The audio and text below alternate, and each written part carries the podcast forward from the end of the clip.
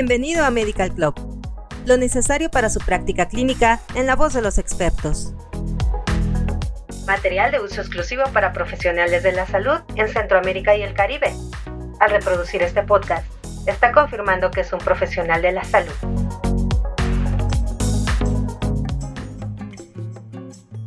Hola, bienvenida y bienvenido a Medical Club. En este capítulo hablaremos sobre depresión y dolor crónico. Esperamos que este contenido sea interesante y útil para ti. La depresión es una de las causas primordiales de discapacidad en todo el mundo y uno de los principales motivos de la carga global de cualquier enfermedad. La Organización Mundial de la Salud estima que alrededor de 350 millones de personas sufren de depresión, mientras que más de 800.000 personas mueren por suicidio cada año. Dado que el dolor crónico y la depresión coexisten con una prevalencia tan alta, es lógico plantear la hipótesis de que podrían existir mecanismos patogénicos subyacentes comunes. Estudios clínicos han revelado que el dolor crónico como estado de estrés a menudo induce depresión y que hasta 85% de los pacientes con dolor crónico se ven afectados por una depresión grave. La carga emocional de las experiencias negativas acumuladas puede conducir a un estado de ánimo depresivo que, aunque podría ser una reacción normal a eventos como el duelo, también puede ser una característica de la depresión. Por tanto, los pacientes que padecen depresión crónica inducida por dolor presentan un pronóstico más precario que aquellos con dolor crónico solamente. Entonces, el dolor crónico y la depresión están estrechamente relacionados en términos de aparición y desarrollo y pueden promover mutuamente su propio progreso de gravedad.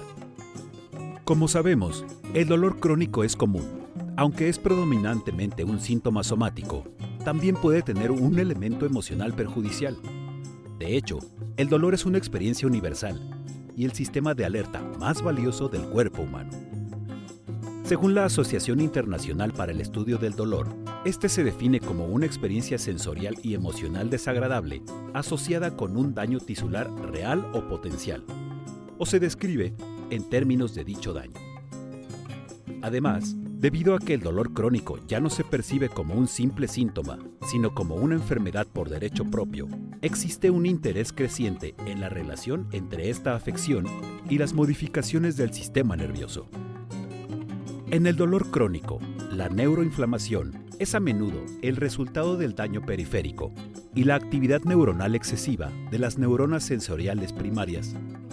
La glía y los mastocitos son los principales copartícipes del sistema somatosensorial, mientras que su falta de comunicación promueve el deterioro de la funcionalidad de las células neuronales. Las microglías, en particular, son las principales células parecidas a macrófagos residentes del sistema nervioso central. Su activación es un proceso bastante complejo que da como resultado varios fenotipos. Curiosamente, durante la inflamación crónica, la microglía puede existir en una variedad de estados fenotípicos. Específicamente en el cerebro que envejece, las microglías están presentes principalmente en un fenotipo cebado, lo que significa que están cebadas por patología previa o por predisposición genética para responder más vigorosamente a la estimulación inflamatoria posterior. Existe evidencia de que la inflamación en el sistema nervioso central puede contribuir a la sensibilización y cronificación del dolor. Además, se ha propuesto que los procesos inflamatorios en la depresión inducen alteraciones de la regulación inmunitaria en el sistema nervioso central los niveles altos de corticosterona y el aumento de la expresión periférica de citocinas que se transportan activamente a dicho sistema pueden conducir a la estimulación de la microglía y los astrocitos, que a su vez producen más citocinas a través de un mecanismo de retroalimentación. Esta activación puede promover la supresión de la neurogénesis y la neuroplasticidad, mejorando aún más el desarrollo de síntomas similares a la depresión, lo que sugiere que una inflamación previa puede sentar las bases para la aparición de la depresión. En particular, se ha demostrado que las vías sensoriales de lesiones de los dolores corporales comparten las mismas regiones cerebrales involucradas en el manejo del estado de ánimo, incluida la corteza insular, la corteza prefrontal, el cíngulo anterior, el tálamo, el hipocampo y la amígdala, que forman una base estructural histológica para la coexistencia de dolor y depresión. Los neurotransmisores monoamínicos, incluidos la serotonina, la dopamina y la noradrenalina, se han estudiado en los mecanismos moleculares implicados en el dolor crónico y la depresión. La hipótesis clásica de la monoamina propone que la depresión puede ocurrir como resultado de una menor disponibilidad de neurotransmisores monoamínicos, como la serotonina y la noradrenalina, en el sistema nervioso central. Los neurotransmisores monoamínicos también son vitales para la aparición y el desarrollo del dolor.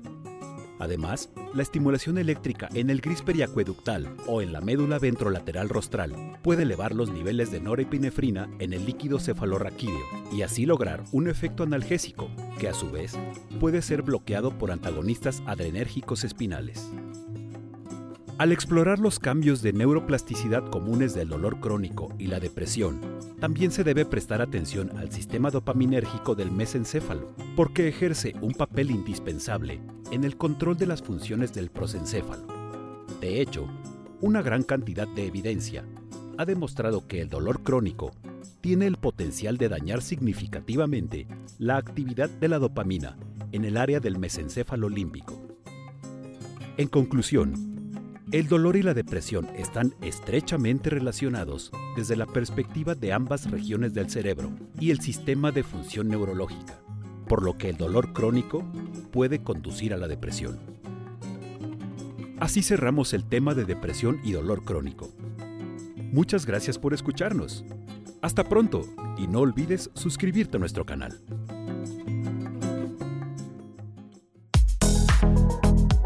Esto fue Medical Club